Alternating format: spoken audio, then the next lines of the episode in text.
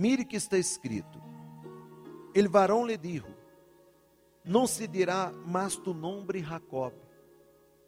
Não se dirá mais tu nome Jacob, sino Israel. Então, você vê que parece uma coisa muito sencilla, muito simples. Cambiou o nome. Então, quando nós outros hablamos que cambiou o nome de uma pessoa, porque houve um motivo muito profundo, uma coisa muito forte. Porque Jacob significava estar agarrado ao, ao passado. Ele estava agarrado a seu passado, que ele havia enganado a seu irmão, que ele havia armado na trampa com seu irmão, que ele havia roubado a bendição de seu irmão, e por causa desta situação, seu irmão lhe queria matar.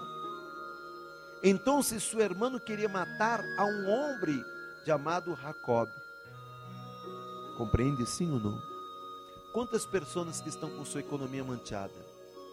Quantas pessoas que hoje, se é de quer abrir uma empresa, não pode? Porque seu nome está malo. Su burô de crédito está malo.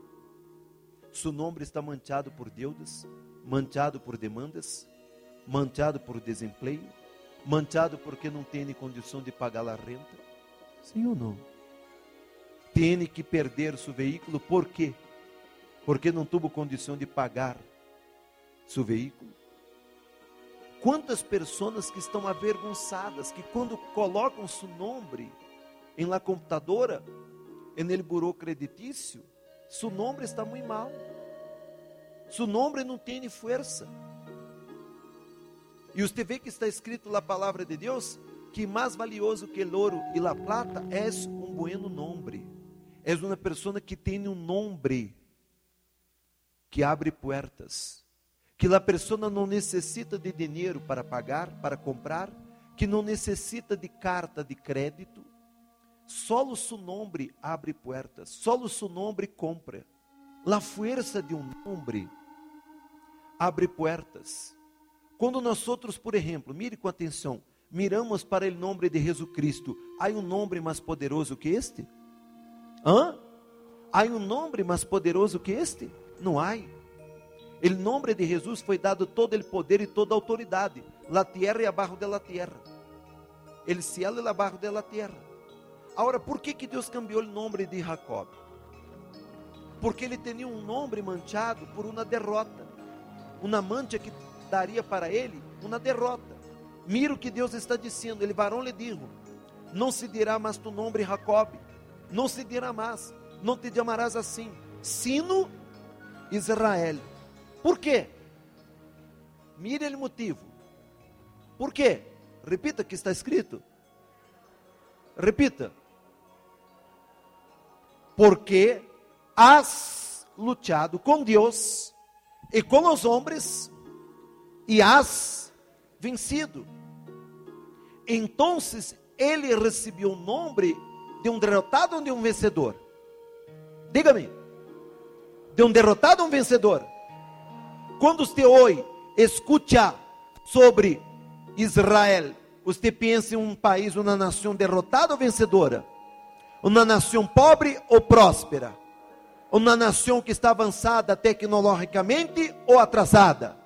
Então, Deus cambiou seu nome de uma pessoa que havia perdido a credibilidade, como muitos han perdido a credibilidade econômica, não têm crédito para comprar, para pagar, estão endeudados, muitos estão desempregados, muitos estão desanimados, muitos han lutado para trabalhar, para vencer, para comprar, para levar o pão nuestro para su hogar, pero o nome que a persona em sua vida é um nome marcado por derrotas, fracassos, pérdidas, desilusão, deudas, onde a persona só tem deudas e deudas e compromissos e não, não sabe como pagar.